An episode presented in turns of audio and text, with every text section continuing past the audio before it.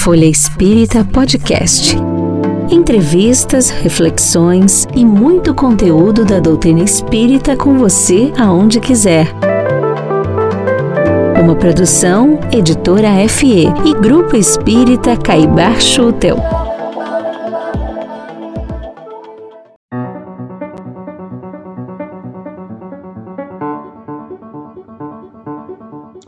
Olá, amigas e amigos. Sou Helene Gritzapes e hoje vamos falar de como lidar melhor com o luto. 19 de junho é o Dia Nacional do Luto. Por esse motivo, a Folha Espírita e o Grupo Espírita Caibar Schutel realizaram uma live falar desse processo que traz sempre muita dor, seja para nós espíritas ou para os não espíritas. O que vamos entender aqui é que cada processo é único. Não existe um padrão para lidar com o luto. E que também a aceitação não é esquecimento, é um tipo de acomodação da dor e da saudade. No luto é muito importante a gente valorizar o que foi vivido e sempre, claro, orar pela pessoa que partiu colocando assim amor em movimento. A gente vai trazer aqui para vocês os principais trechos dessa live. É num formato diferente, não é entrevista.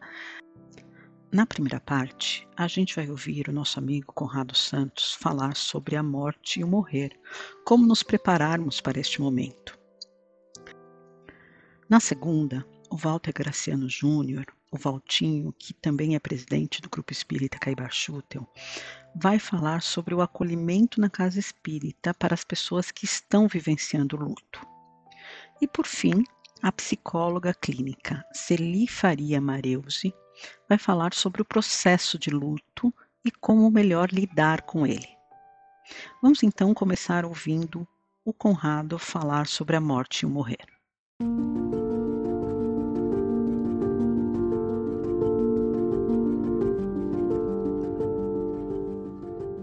Que a gente possa começar uh, o nosso bate-papo, eu queria fazer uma pergunta para todo mundo que está nos ouvindo aqui. Você que está nos ouvindo, os nossos amigos que estão aqui conosco na live, vocês têm medo da morte? A morte é algo que traz uma sensação de pavor, traz uma sensação de estranheza, é um assunto que a gente prefere não tocar. Muitas pessoas dizem assim: não vou nem falar da morte, porque senão eu vou atrair a morte, eu vou é, fazer com que ela chegue mais rapidamente para mim. Né? Se você respondeu no seu íntimo que você tem medo da morte, não se considere diferente. Porque uma pesquisa realizada pelo é, G1 no final de 2018, começo de 2019, vejam que ali quase já é, um ano antes, aproximadamente, da pandemia, que foi um evento que colocou a morte de maneira muito presente nos nossos dias, 78% dos entrevistados responderam: sim, eu tenho medo da morte. E desses 78%, 82%, vejam, disseram que a morte é o acontecimento mais doloroso da nossa vida. 82% disseram que não que acham que a morte, a perda de alguém é o sofrimento mais pesado que a gente enfrenta. 79% disseram que acham que a morte nunca vem na hora certa, sempre no momento em que você é, naturalmente não esperava que ela acontecesse. E 63% acham que a tristeza está associada à morte. Então vejam que nós não estamos falando aqui de nada diferente de que grande parte das pessoas pensam ou sentem. E aí a gente vai tentar entender um pouco isso de uma outra forma. Puxa, muito bem, nós tememos a morte, nós tememos a separação de alguém, mas será que não existem outras, é, outras informações, outras crenças que nos ajudem a lidar um pouco melhor com isso? Um estudo realizado pelo Programa de Saúde, Espiritualidade e Religiosidade, o PROCER, da USP, e nós temos a alegria de que esse estudo foi realizado pelo nosso querido Dr. Mário Pérez, revelou que 50% dos entrevistados acreditam em reencarnação. Então vejam que nós temos de um lado o temor da morte muito presente e temos de outro lado a certeza ou a crença ou uh, uma certa consideração para a reencarnação.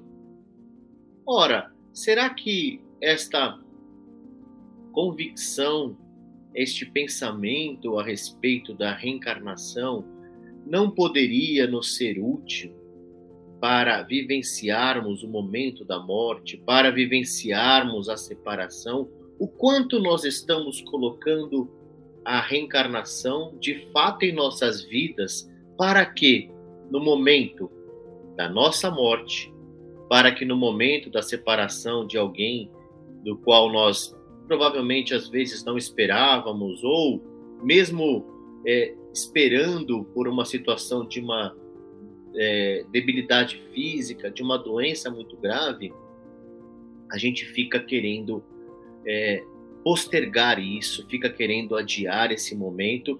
E, como nós vimos aqui na pesquisa, 79% acham que não foi na hora certa. Como a reencarnação pode nos ajudar? Uma das médicas mais reconhecidas no meio acadêmico, no meio literário, com palestras, uma das palestras mais vistas no TED é, de todos os tempos, é a doutora Ana Cláudia Quintana Arantes. E a doutora Ana Cláudia tem um livro muito dedicado, muito especial, dedicado à morte, e uma das frases cunhadas nesse livro é: A morte é um dia que vale a pena viver. Só esta frase já nos dá conta de que nós efetivamente podemos olhar para a situação da morte de uma maneira muito mais acolhedora. Nós todos viveremos a situação da morte. Nós todos vamos, em algum momento, nos despedirmos de pessoas amadas. Nós todos, e principalmente é, quando falamos da reencarnação, nós todos continuaremos a existir após a morte física. Nós não deixaremos de existir. As, as pesquisas mais avançadas, e, e aliás, não só é, realizadas em, em, solo estrangeiro, mas também, também muitas realizadas também aqui no Brasil, a respeito das experiências de quase morte, a respeito das visões no leito de morte, mostram que cada vez mais a ciência vai se aproximando de uma resposta a uma consciência que continua a existir apesar da morte cerebral. Principalmente as experiências de quase morte, quando o quadro clínico ele é basicamente impossível que o cérebro possa estar processando algo, de repente a pessoa volta e começa a trazer memórias, situações que ela vivenciou da qual o seu cérebro não podia registrar. Então, sim, chegará o dia em que a realidade do espírito vai permear toda a nossa cultura, toda a nossa maneira de viver. Nós aprenderemos e ensinaremos para as crianças desde pequena, desde pequenas que a morte é apenas mais uma etapa da vida eterna de um espírito que está neste momento encarnado num corpo físico. Então acho que se a gente pudesse aproveitar o nosso tempo aqui, poderíamos então fazermos algumas questões. Como podemos nos prepararmos para a morte? Como podemos nos prepararmos para a morte? Porque se estivermos preparados para a morte, estaremos de alguma forma, não vamos dizer preparados, mas estaremos é, mais conscientes e talvez encontraremos recursos íntimos para lidarmos com o luto. Algo importante dizer: de maneira alguma devemos tirar a dor do luto, a importância do momento do luto ou diminuir a dor, principalmente a dor alheia da separação. Mas o nosso intuito é, por que não nos prepararmos para que neste momento em que todos certamente iremos atravessar, tenhamos recursos íntimos para lidarmos com a morte daqueles que amamos e para com a nossa própria morte, já que sabemos que continuaremos a existir. Talvez para a gente concluir esse pensamento, nós podemos trazer a imagem de André Luiz. André Luiz em nosso lar. E a obra que diz respeito à vida no mundo espiritual, composta por 14 livros de André Luiz, nada mais é do que uma grande oportunidade de despertarmos para a vida espiritual, para entendermos o que funciona e o que não funciona. E André Luiz tem uma frase no primeiro capítulo que ela é muito marcante, que ele diz assim: "Me deixei levar pelo imediatismo da vida terrena. Me deixei levar pela situação de que eu imaginava que apenas o meu lar, da minha, com a minha esposa, com os meus, as minhas filhas, era a única coisa que importava no mundo. André Luiz não foi um homem diferente da maioria de todos nós. Um bom profissional, um homem que cuidou da sua família, um homem que zelou pela sua honra, pela sua integridade, um homem dedicado às suas tarefas materiais, ao, ao estudo. O que seria ele diferente de nós? O que, o que teria feito André Luiz para vivenciar uma situação difícil no, no seu momento de adaptação de aproximadamente oito anos até que ele adentrasse as câmeras de retificação de nosso lar. Quando ele, depois de abrir os seus pensamentos para pensar em Deus, encontra ali o amigo Clarencio que o recolhe e ele passa ali a avançar para uma nova realidade. André Luiz viveu a vida que nós vivemos uma vida essencialmente dedicada às necessidades materiais. Viveu uma vida essencialmente focada em si mesmo, essencialmente focada nas suas conquistas pessoais, nas suas necessidades, nas suas nos seus desejos, nas suas paixões terrenas. E não há nada que seja condenável nisso. Entretanto, devemos pensar que quando vivemos somente isso e quando estamos essencialmente ligados a essa única maneira de viver, estamos fechando as portas da nossa alma para a vida eterna.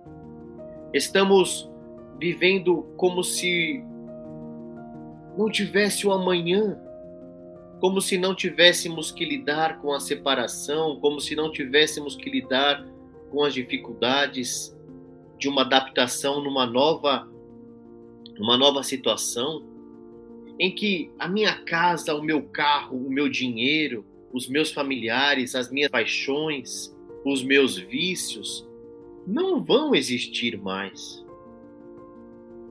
O governador de nosso lar teve um trabalho muito intenso de aproximadamente 30 anos para conseguir convencer as pessoas que lá habitavam a abandonarem a alimentação como era feita na terra, aprendendo eles a alimentar-se do ar, sobretudo dos raios solares e de alguns caldos que eram feitos lá.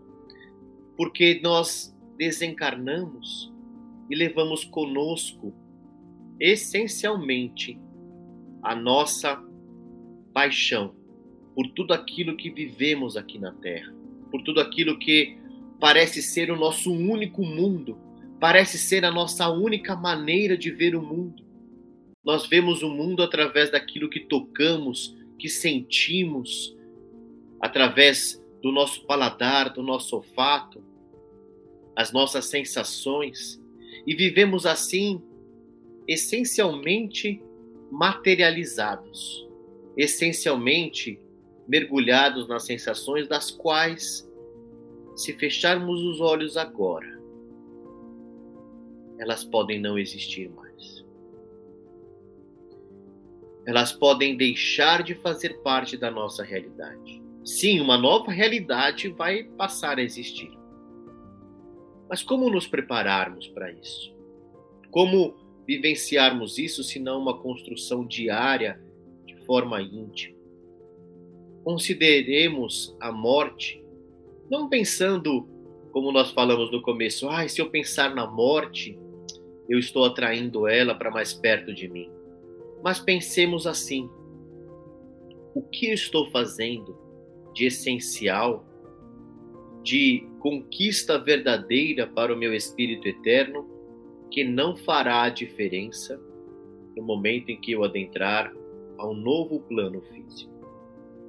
E para isso também fica um convite: lidarmos melhor com as nossas emoções, lidarmos melhor com as nossas relações pessoais, lidarmos melhor com os nossos hábitos, nos vincularmos à espiritualidade, porque este medo, esta esta incerteza pode ser suplantada em nosso coração quando entendemos que há algo maior, que há uma orquestração divina e amorosa que cuida de todos nós.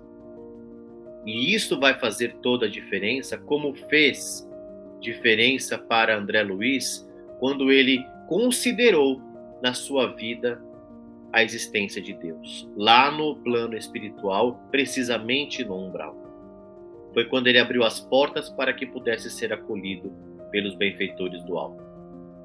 Então, este convite é um convite para que nós possamos vivermos de uma forma diferente. Vivermos hoje a nossa vida eterna, vivermos as nossas conquistas mirando na eternidade e não somente no aqui e no agora, mirando as nossas relações de maneira em que elas vão continuar existindo. Então fica uma pergunta: se eu não vou deixar de existir, se aquele com quem eu convivo não vai deixar de existir, por que deixar mágoas? Por que criar desavenças? Por que alimentar o ódio? Por que alimentar a diferença se isso não vai resolver? Eu vou me encontrar com este ou com aquele ser em outra oportunidade para resolver aquilo que não estamos resolvendo. E se tivesse uma dica que a gente pudesse dar de maneira muito efetiva, é exatamente uma situação que fez toda a diferença para André Luiz. Ao longo de nossas existências, é preciso que nós, nós façamos o máximo para colecionarmos simpatia alheia. Dediquem o tempo para colecionar a simpatia alheia fazendo o bem, fazendo as coisas de maneira voltada para o amor, colecionando simpatias, porque essas simpatias vão fazer a diferença no momento da nossa adaptação no mundo espiritual. Não diz respeito àquilo que eu acumulo de bens materiais. Não diz respeito à minha vivência daquilo que eu não posso levar, mas diz respeito à maneira com que eu lido com os outros, com que eu lido com as dificuldades dos outros, com que eu lido com a dor dos outros, com que eu lido com as dificuldades da nossa sociedade. É importante lembrar que foram apenas 13 pacientes atendidos no consultório de André Luiz, além dos milhares que um dia lembraram dele e fizeram uma prece por ele. Porque esses guardaram aquela situação de maneira muito amorosa, de muito forte e marcante para eles, e eles oraram por André Luiz.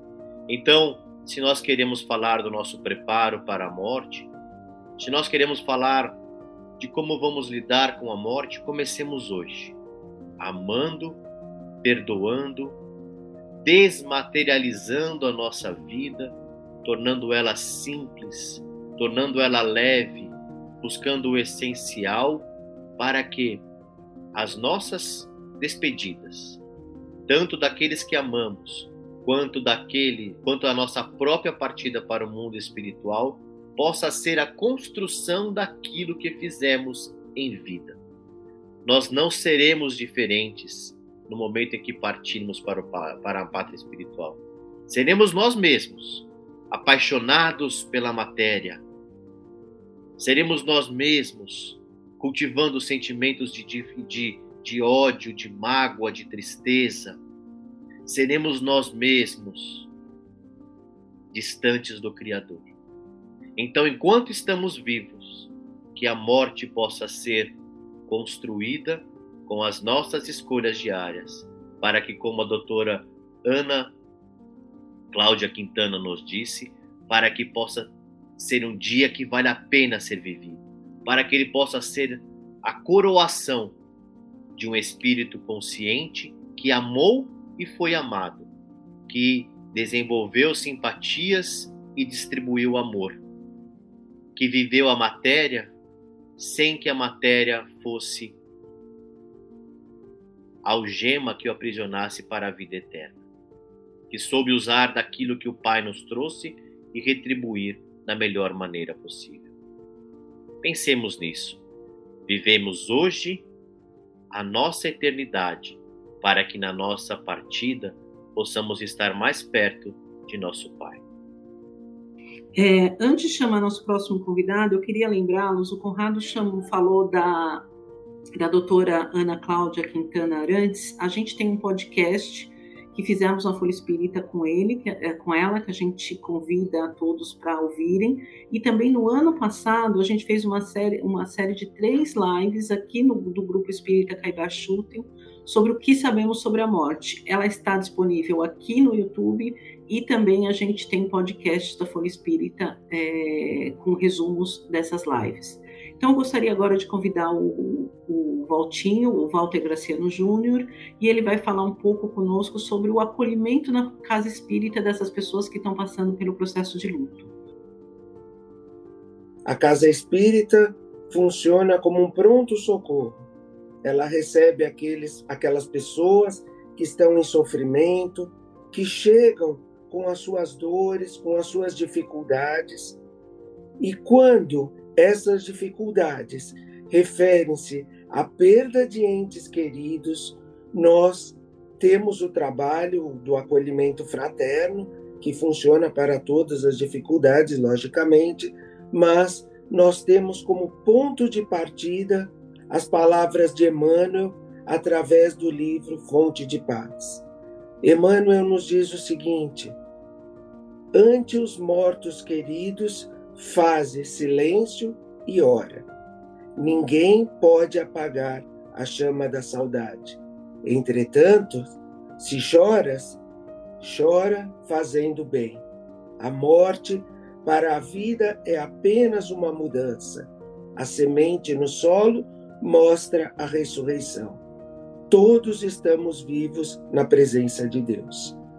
Estas palavras de Emmanuel são importantes para a recepção, para recebermos aqueles que sofrem e aqueles que chegam ao grupo espírita, porque chegam por diversos problemas. Mesmo diante da perda, por diversos tipos de perda, por perda de entes queridos, por perda através da violência, por perda através dos sofrimentos diversos. E nós precisamos proporcionar um acolhimento fraterno. Precisamos ouvir aquela pessoa que chega com o sofrimento ficar próximo a ela, abraçá-la, fazê-la sentir-se compreendida e segura, como acontece em um pronto-socorro quando chegamos doentes, quando procuramos o acolhimento fraterno para as nossas doenças. Nós, em hipótese alguma, minimizamos a dor daqueles que sofrem, daqueles que chegam chorando aos nossos, às nossas casas, às casas espíritas que estão preparadas para essa recepção. Sabemos que a vida continua.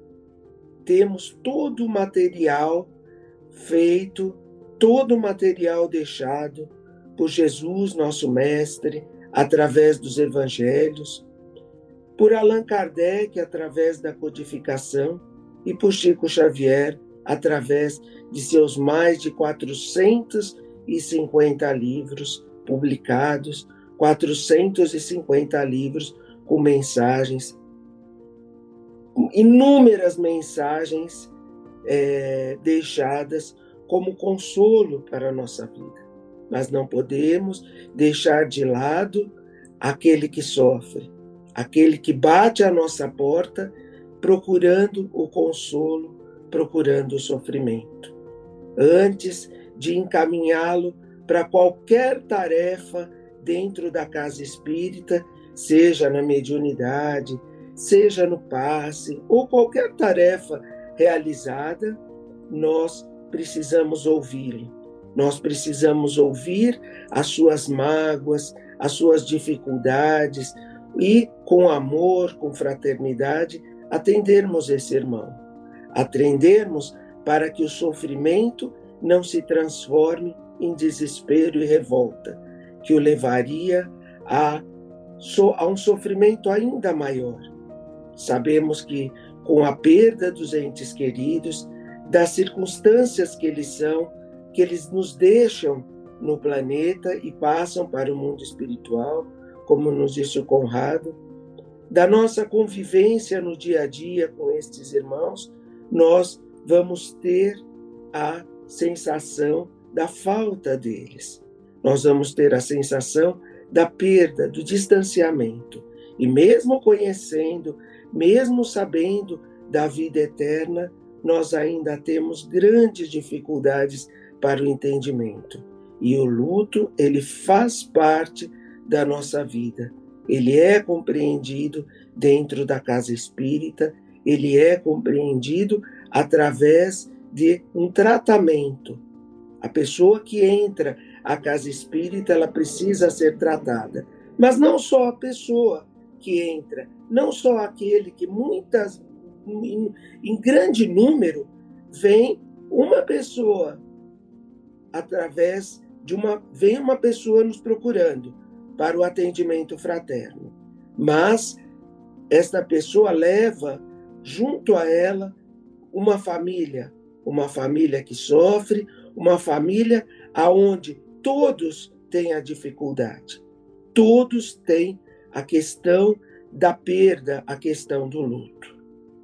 Como funciona o centro espírita, como funciona a casa espírita? Esta pessoa, ela é recepcionada, ela é atendida, encaminhada para os tratamentos e a sua família merece todo o respeito, merece toda a nossa consideração. Então procuramos fazer com que a família venha até a casa espírita e encaminhamos essa família para os diversos trabalhos realizados dentro da casa. Então, o acolhimento dentro da casa espírita não funciona de maneira diferente. Nós somos e nós somos iguais, sobretudo iguais nos nossos sentimentos. O, os cargos que assumimos dentro da casa espírita, os locais aonde trabalhamos, não nos torna melhores que os outros que chegam sofrendo, porque todos nós não estamos fora do sofrimento. Todos nós sofremos a perda da, dos entes queridos, todos nós sofremos com o luto, todos nós sofremos com as doenças e com a vida que vai se apresentando durante a nossa, durante a nossa passagem pela Terra. Mas como lidamos com isso? Essa é a diferença. Porque juntos, ouvindo, nesse tratamento multidisciplinar, a casa espírita funciona como um tratamento multidisciplinar no consolo àqueles que sofrem. Façam do choro algo que traga paz para dentro do, da sua vida. Faça do choro, ninguém pede que a pessoa deixe o choro, que a pessoa deixe, não, porque nós somos sentimentos, nós somos pessoas que vivem dentro dos nossos que vivemos dentro dos nossos sentimentos, das nossas dificuldades. O que nós precisamos tomar cuidado é quando estamos entrando em desespero e revolta. Por que nós tocamos nesse assunto diversas vezes? Porque nós estamos falando sobre o desespero e a revolta. Porque o desespero e a revolta fazem com que nos afastemos da essência divina, da nossa essência divina. Nos afastemos de Deus, nosso Pai, nos afastemos dos benfeitores espirituais. Quando entramos em uma casa espírita e estamos ali dentro, estamos sob os cuidados dos benfeitores da casa. Então, procurem as casas espíritas, procurem o atendimento fraterno. O Grupo Espírita Caibachuto, para aqueles que estão aqui em São Paulo, ele funciona no atendimento fraterno às segundas-feiras, às 19 horas, aonde você tem a oportunidade de passar por uma entrevista, de conversar com um dos nossos companheiros no atendimento, colocar as suas dificuldades, deixar de lado as suas, é, as suas restrições. Muitas vezes nós criamos uma barreira em torno de nós, nós criamos fantasmas dentro da nossa cabeça. E, através do centro espírita e do trabalho multidisciplinar com médicos, psicólogos que nós vamos ouvir ainda na, na, no dia de hoje, nós vamos seguindo firmes, firmes para compreendermos os propósitos de Deus. Obrigada, Valtinho. E agora, uh, todos aqui falamos de como estamos juntos na dor do luto, tanto espíritas quanto não espíritas. Então, a gente quer convidar agora uma pessoa especial que vai falar um pouco conosco sobre o processo do luto que é a nossa convidada especial, a psicóloga clínica Celi Fari Mareuzi. Celi, desculpa, eu não sei se eu falei certo o seu sobrenome. Seja bem-vinda, Celi. É, os amigos já trouxeram também explanações né, a respeito, e aí eu vou é, trazendo um olhar também muito dentro de tudo o que eles falaram. Né? Pensando a morte, como bem trouxe o Conrado, é, a gente sabe que é um processo natural. Né? Então, os seres vivos nascem, se desenvolvem e morrem, é uma lei natural. Mas a gente reflete muito pouco sobre isso. Né? Muitas vezes, quando a gente vai em um funeral, quando a gente está ali próximo de algum desencarne, é que a gente se permite refletir um pouco. E como disse mesmo Conrado, com muito medo, né? Assim, é aquele momento de pequenas reflexões, mas aquilo traz uma angústia que a gente acaba não lidando. E aí, falando dos cuidados paliativos, bem como da doutora Ana Cláudia, como já foi falado, é um momento onde existe muita reflexão nesses momentos finais, onde a pessoa sabe ali da finitude, né? Uma finitude que para nós espíritas a gente sabe que é só do corpo físico e que é um momento de transição. Mas são esses momentos que trazem uma reflexão profunda, muitas vezes de perdão nas relações familiares, uma reflexão de o que eu fiz da minha vida, que sentido eu trouxe para essa caminhada.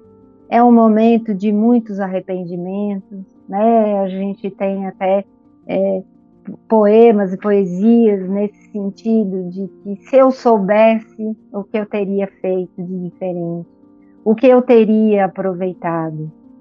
Então, é, pensar em viver, como bem trouxe é, o Conrado, o Valtim, nessa possibilidade, né, dessa continuidade da vida, da vida eterna, traz, faz toda a diferença para o nosso caminhar. Né? E é que sentido eu quero dar para a vida que eu tenho, né? Para onde eu estou caminhando. E aí, sabendo, né, através da doutrina, dos ensinamentos, que a vida continua e que a nossa passagem aqui, as nossas experiências são justamente para que aprendamos a ser, sermos melhores, é, aprendamos a amar, a lidar com o próximo, né? Então aqui é um treino para sermos melhores na nossa verdadeira vida, vamos dizer assim, na vida eterna, né? Então sabendo disso, né? É, a gente é, precisa dar menos valor, né? Às ilusões, aos apegos materiais e trabalharmos esses valores dos nossos tesouros do, do espírito, né? Essa é a nossa caminhada. O que nós estamos fazendo por nós, como estamos é, nos aprimorando para essa caminhada. E aí, se vocês me permitem, vou fazer uma pequena leitura da Joana de Ângeles, né, a mentora do Divaldo, que nos traz um grande material na sua série psicológica é, e que fala sobre a morte. Aí, aqui no livro O Homem Integral, no capítulo 9, é, A Morte e seu Problema, ela traz justamente essa questão. Quais são os valores, o que nós estamos fazendo na nossa vida agora? Né? Então, ela diz: conscientizando-se o homem da continuidade do ser pensante após as transformações do corpo, através da morte da forma, alteram-se-lhe totalmente os conceitos sobre a vida e sua conduta no transcurso da experiência orgânica. Então, ao termos conhecimento da vida eterna, né, esse nosso olhar pode ser diferente. Né? De qualquer forma, reservar espaços mentais para o desapego das coisas, das pessoas e das posições analisando a inevitabilidade da morte, que obriga o indivíduo a tudo deixar, é uma terapia saudável e necessária para um trânsito feliz pelo mundo objetivo. Né? Ela repete isso em vários livros, né? que o lidar com a morte, como bem foi trazido, é esse trabalho maior de entender a vida. E são esses valores né? É esse entendimento que a vida continua, essa mudança de olhar que vai nos dando suporte aos processos de luto, que, bem como foi falado, todos nós passaremos um dia. Né? Se ainda não passamos, passaremos, porque é inevitável. Né? Então, é, pensando nas, na, assim, no luto em si, o luto é uma dor que nos traz muitos é, sentimentos, assim, dependendo da intensidade desse luto. Então, é, nos traz angústia, tristeza, uma grande saudade, né? E nos traz também é, reações emocionais. Então, muitas vezes a culpa, a raiva, a ansiedade, é, nos traz também é, muitas vezes questões cognitivas, né, de é, confusão mental, uma descrença, comportamentais, agitação, é, é, irritação, choro, claro, né? Então esses são processos é, naturais dos nossos sentimentos humanos nessa durante é, esse período, esse processo. E existem, sim, vou, vou falar rapidamente, né, só dando um, um flash, é, cinco estágios né, que nós passamos né, psiquicamente, emocionalmente com o luto. Né, e isso não é um, um período exato. Ah, a primeira fase tem tantos meses, a segunda. Isso se mistura, é, são angústias, sentimentos que vão se misturando, né? Então existe uma classificação só para uma forma didática para o entendimento, mas não é tudo assim é, dessa forma é, bonitinha, linear, né? Então muitas vezes a primeira fase é a negação, né? É como se aquilo não tivesse acontecido, como se diz a ficha ainda não caiu, é, geralmente aquela fase de muitas providências burocráticas, mudanças, e aquilo fica ainda, né? É, a pessoa parece que está adormecida, né? Quando vai passando um pouco de tempo, aí vem aquele momento de raiva, né? Que é briga com Deus muitas vezes, questionamentos, por que, que isso foi acontecer, por que, que né, se eu tivesse feito aquilo. É, uma barganha é a terceira fase, que é no sentido de barganhar, vamos dizer, com a vida, com Deus, é, aqueles momentos né, de um, vamos dizer, de um pensar maior de que, ah, é, se eu fizer tal coisa, tal pessoa vai estar melhor, é, se eu tiver uma mensagem, é, essa, é sinal disso, sabe? Vai fazendo uma troca como se precisasse de uma comprovação para aplacar aquela dor. Né? Muitas vezes faz essa barganha com Deus, né? essas trocas. Depois vem a fase, né? quando isso já vai se dando um tempo de entendimento da falta verdadeira daquela pessoa, geralmente no primeiro ano, onde vão passando aquelas datas é, mais significativas. E aí vem a depressão, que é a quarta fase, né? onde é um momento de solidão, de saudade.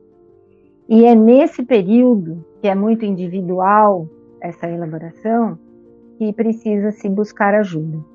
Né? Às vezes profissional, ou muitas vezes de familiar, de amigos, de atividade, cada um tem um caminho para elaborar esse luto, né? Mas é muito importante que se isso ficar maior que a pessoa, que busque ajuda sim, né? Claro, na doutrina, no entendimento, nas buscas, né, refletindo nesses porquês, aplaca muito, né? É, a gente sabendo da que a vida continua, que essa pessoa está seguindo o caminho, é, que todos nós temos o nosso tempo aqui de encarnados. Né? Então, que existe uma programação maior, como disse o nosso Valtinho, de um pai amoroso. Né? E a quinta é a aceitação. Então, depois desse período, que é muito individual, desse momento mais depressivo, vem da aceitação. Que não é o esquecimento dessa pessoa amada, não é o esquecimento das coisas vividas, mas é uma acomodação, uma acomodação dessa dor, uma acomodação da saudade. Essas ferramentas nesse momento anterior, né, mais depressivo, que foi se buscando para aplacar, já estão mais assentadas, já estão mais aprendidas, né? Então essas são as fases do luto que vivemos né, de uma maneira é, individual, cada um de nós. Né?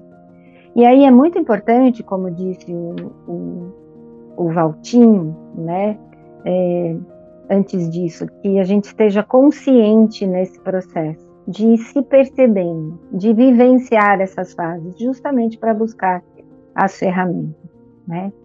E aí o que eu ia dizendo que é muito importante é porque assim Muitas vezes os espíritas né, não se permitem passar por essas fases. É como se fosse uma obrigação. Eu sei que a vida continua, eu sei que era o momento dele, que ele está bem, então é como se eu não pudesse chorar, como se eu não pudesse vivenciar isso. E não, são sentimentos que afloram. Né?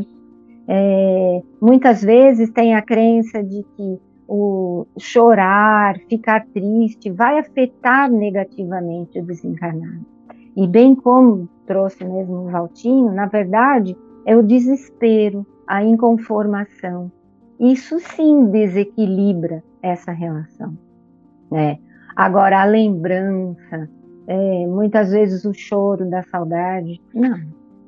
E muito importante é a gente falar aqui que as preces, lembrar da pessoa com amor, valorizando o que foi vivido, é, emanar muito amor para essa pessoa, isso serão verdadeiros bálsamos para esse desencarnado e para os corações de quem ficam, porque esse amor não se quebra nunca, né? Então não é a separação física, porque esse amor é eterno. Os corações que se amam estarão interligados sempre.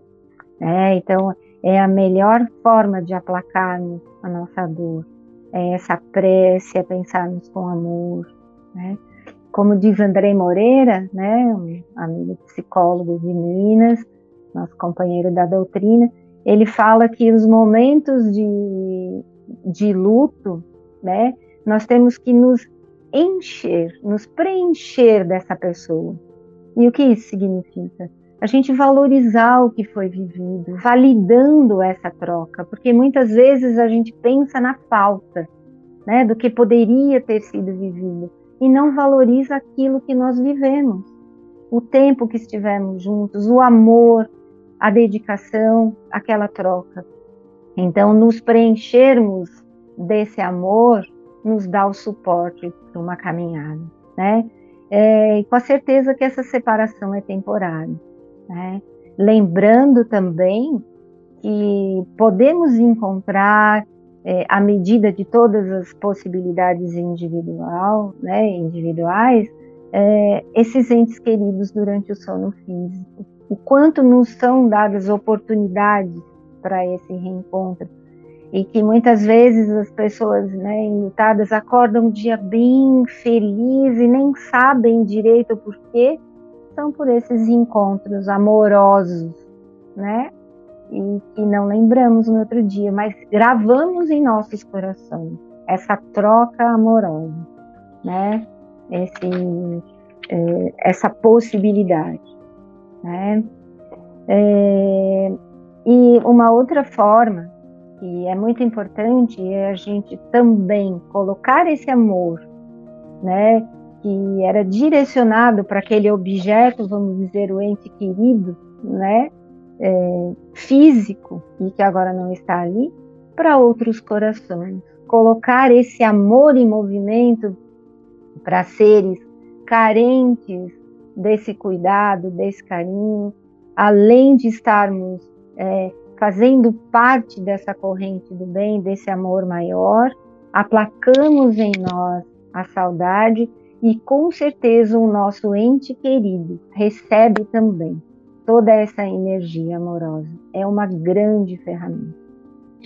É, não me estendendo muito, já estou acabando aqui, mas é muito importante lembrar né, que nós temos um amparo constante em todas as fases da nossa existência aqui nesse plano, no desencarne, no plano espiritual, como diz o, disse também nosso querido Valtinho, nós temos um Pai amoroso e seus mensageiros.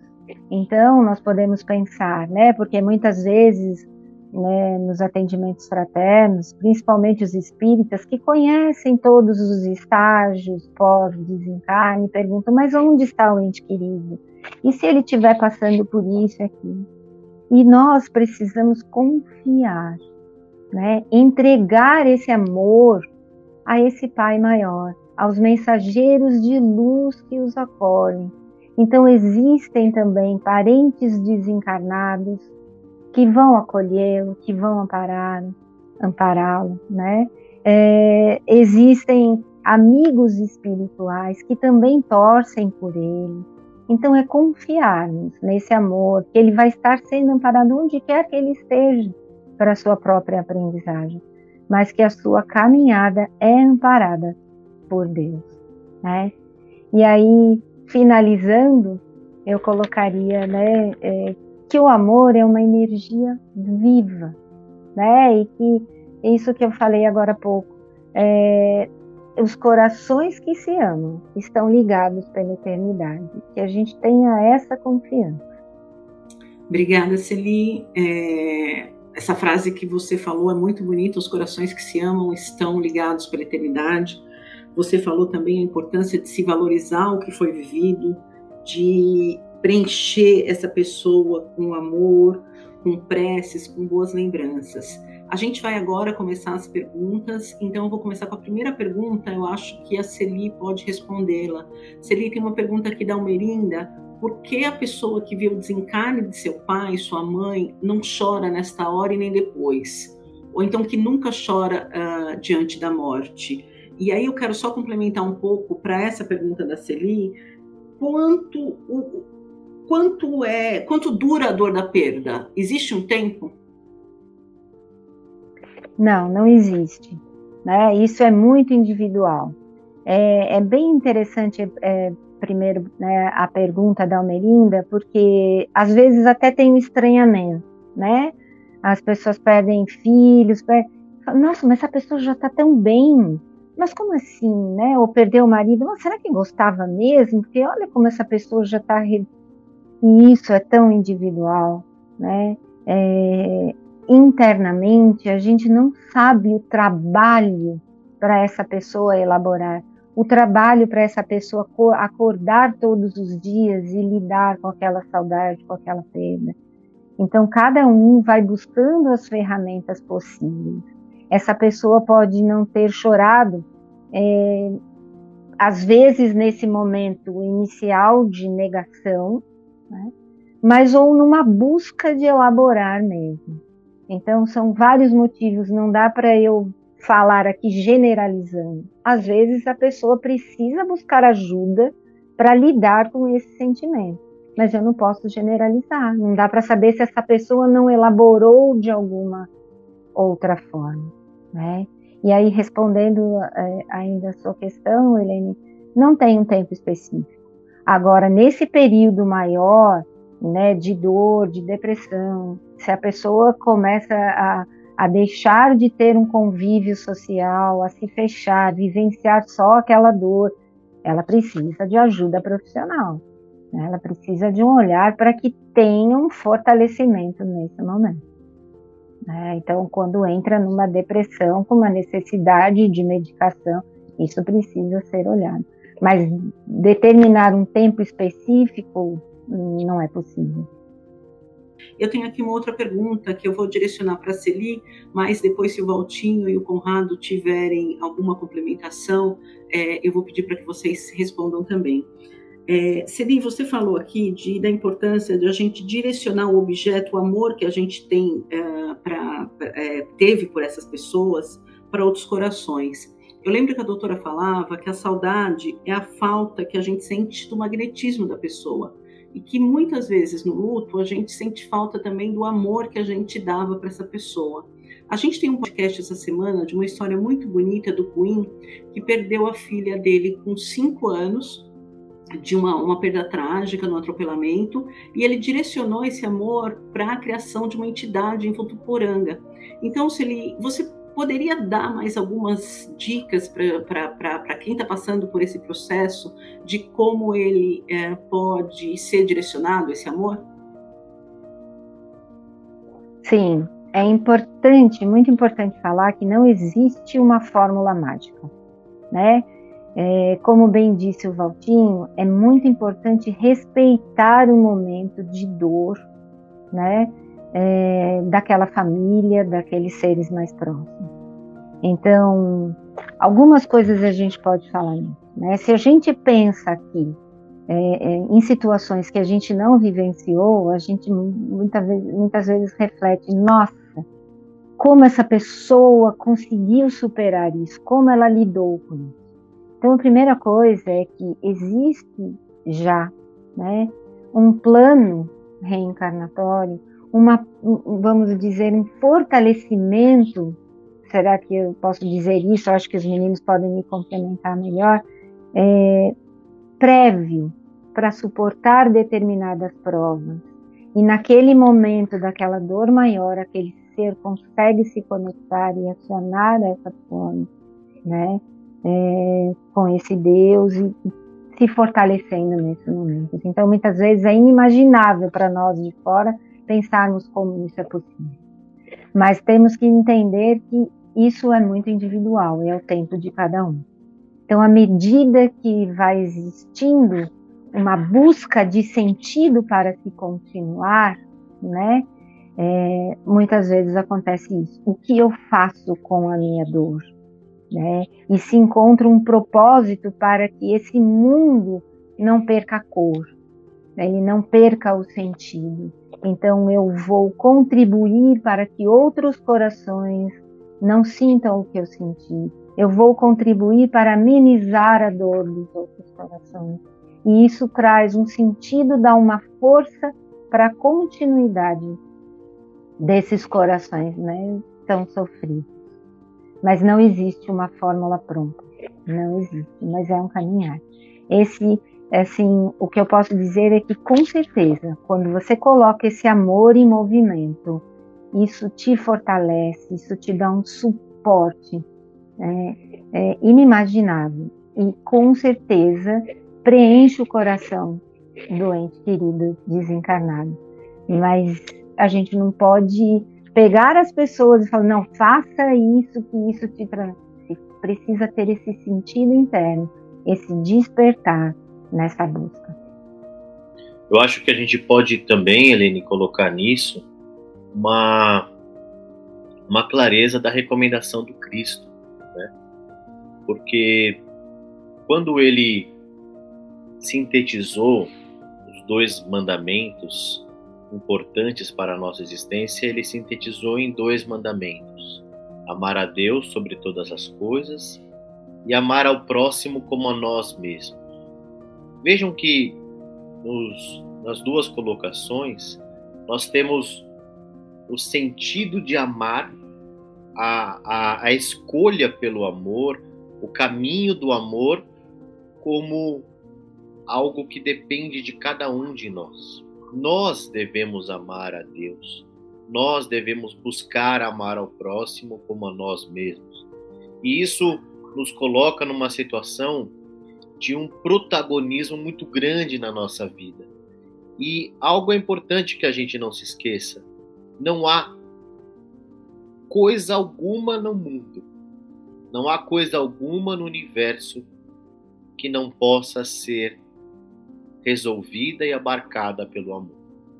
Então, isso que a Celi colocou, é, deste amor, também passa para a nossa compreensão uma necessidade de ampliarmos a nossa, a nossa percepção do amor. Afinal de contas, estamos aqui buscando vivenciar um amor que o Cristo nos ensinou, que é um amor incondicional e universal. Então, se eu perdi você bem colocou o caso do Queen.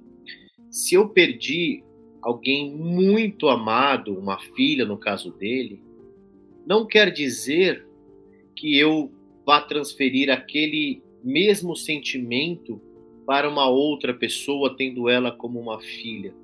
Mas não me impede de desenvolver um sentimento de amor que vá dar sentido à minha vida.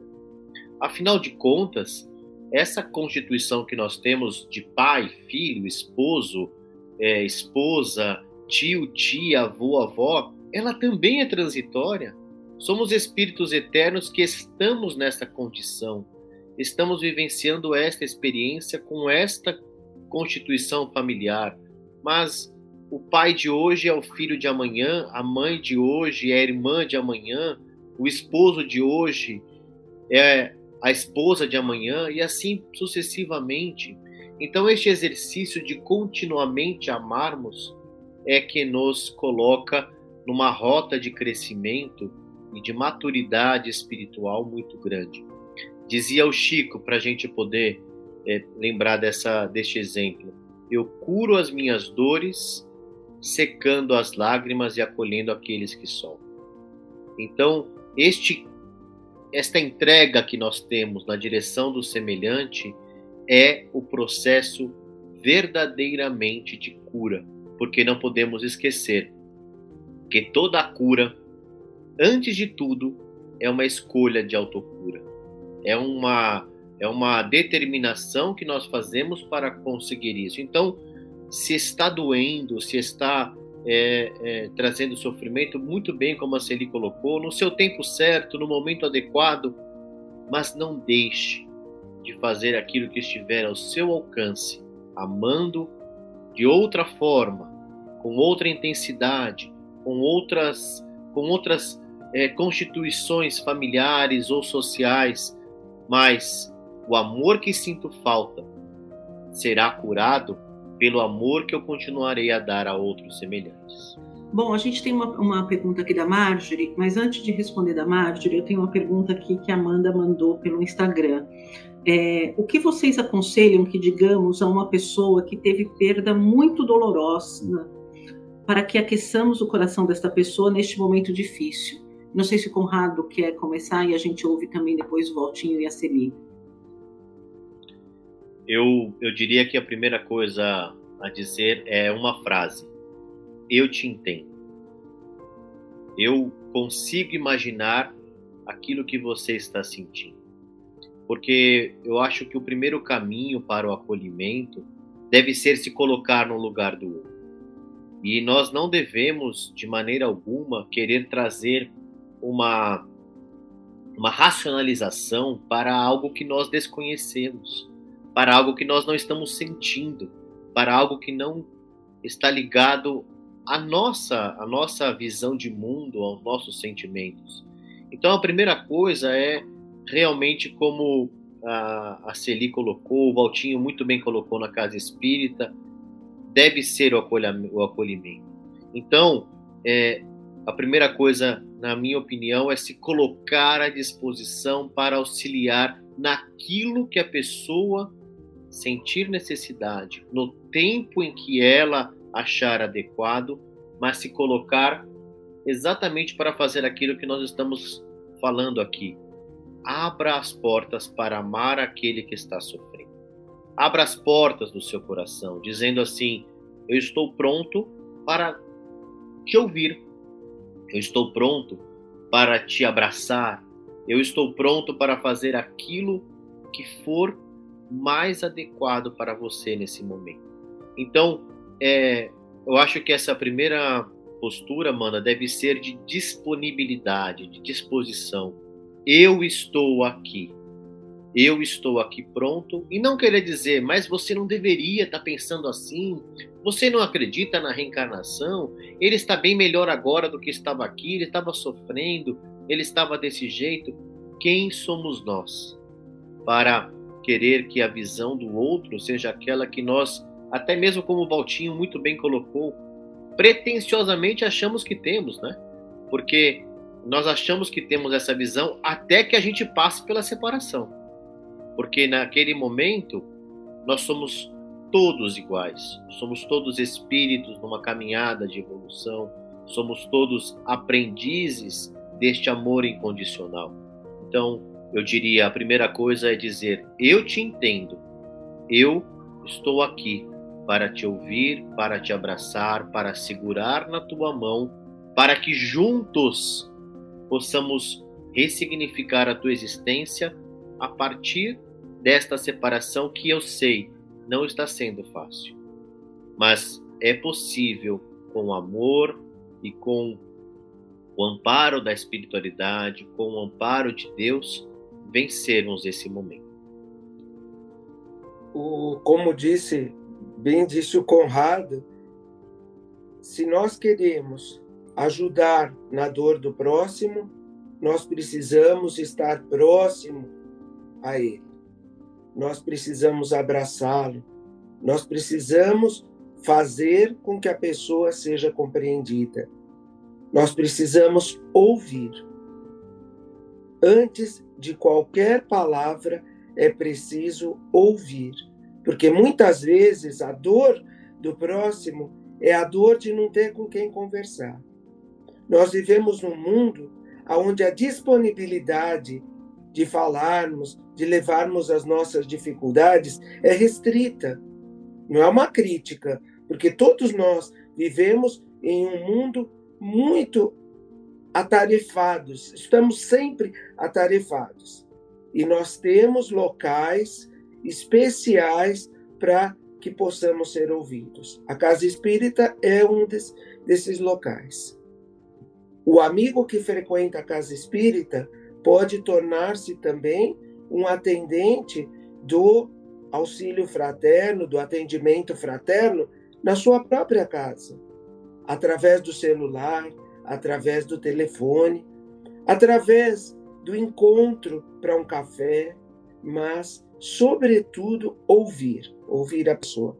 Sabemos que dentro da casa espírita estamos amparados pelos benfeitores, mas devemos estar à disposição daqueles que passam necessidade, disposição de ouvi-los, disposição de compreendê-los. Se nós não compreendemos, se nós não temos tempo para ouvir a dor, e justificadamente, porque temos os nossos compromissos, temos que dedicar um momento em que possamos sentar e conversar com aquele que passa necessidade, ouvir o que passa necessidade. O mais importante é o acolhimento, o mais importante é o abraço fraterno. É, e depois, quando passa essa fase da crise, aí sim nós vamos introduzindo a pessoa no trabalho assistencial, como foi falado na questão anterior, e que na prática nós temos na casa espírita esse trabalho que nos traz muita alegria, porque nós estamos juntos com os amigos queridos. No, no grupo espírita Caibachuta, temos o Lar do Alvorecer Marlene Nóbrega, a nossa, com a nossa creche, com o trabalho assistencial, com o trabalho de saúde, o trabalho da assistência social, clubes de mães, da terceira idade, que funcionam, de jovens, evangelização infantil, que funcionam como a parte prática para esse acolhimento. É uma alegria. A pessoa chega na casa espírita, ela é convidada ao trabalho, ela é ouvida, ela supera aquela crise, é, ou pelo menos ela dá um passo na superação da crise, porque nós não podemos julgar, nós é, absoluta, absolutamente nós não temos a capacidade de, de, de entender o sofrimento do próximo, mas nós podemos ajudá-lo, ouvindo.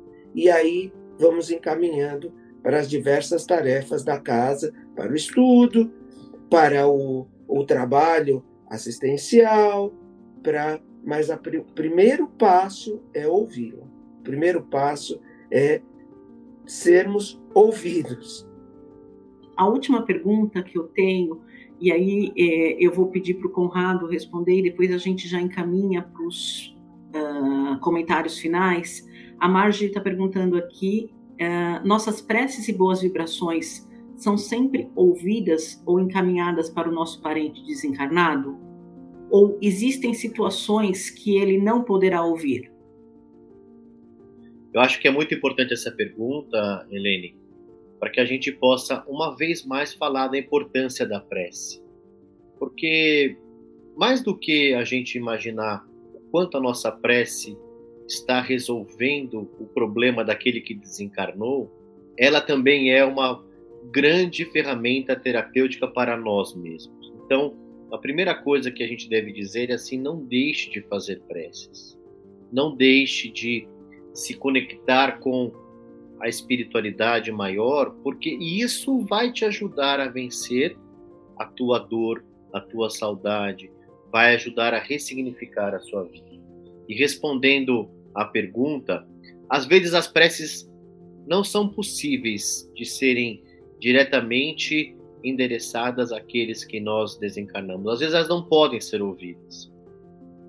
Um grande exemplo está no capítulo 2 do livro Entre a Terra e o Céu, em que nós temos uma explicação belíssima sobre a prece refratada. A, a, a jovem estava então sentindo muita saudade da sua mãe, que havia desencarnado e ela vivia com seu pai e com a sua madrasta. E ela sentia muita saudade, uma, uma menina de, se não me engano, 13, 14 anos. E ela então reza, com toda a pureza de sua alma, com toda a, a delicadeza de seu amor direcionado à sua mãe, mas a sua mãe encontrava-se num processo de distanciamento e de uma vinculação de pensamentos ainda muito difícil de ser atingida. A sua prece não foi endereçada à sua mãe, mas a pureza daquela prece subiu às esferas superiores e foi recebida por espíritos benfeitores que ouviram o pedido daquela menina e saíram em socorro da sua mãe. E a partir daí, numa, numa narrativa muito linda, muito é, completa, nós vemos todo o desenrolar da história que a partir daquela prece, aquele espírito daquela mãe passa a ser atendido. E aí começa a se desenrolar uma trama de, de conscientização necessária para que ela pudesse seguir a sua vida. Então, é, não deixemos de orar apenas com a expectativa de estarmos que a nossa prece seja ou não ouvida, que ela possa ser direcionada ou não.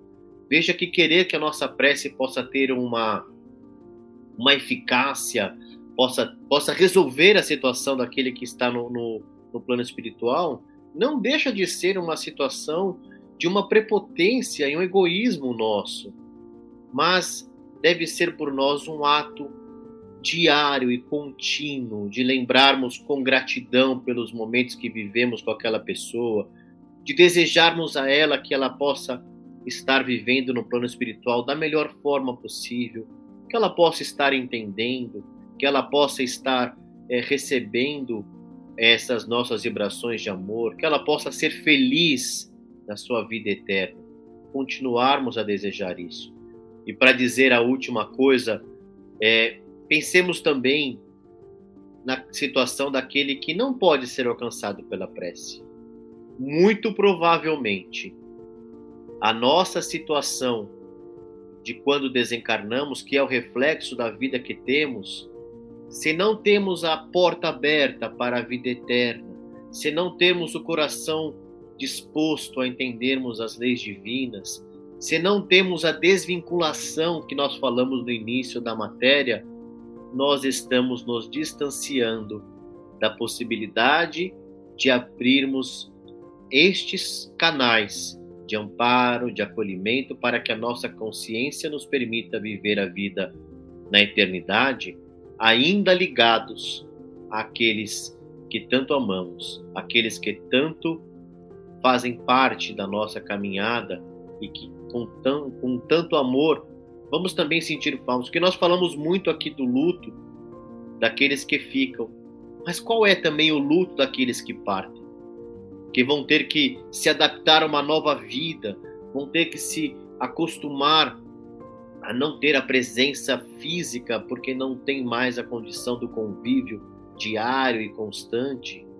Este preparo é fundamental e ele é uma escolha íntima, um caminhar que só nós podemos fazer por nós mesmos.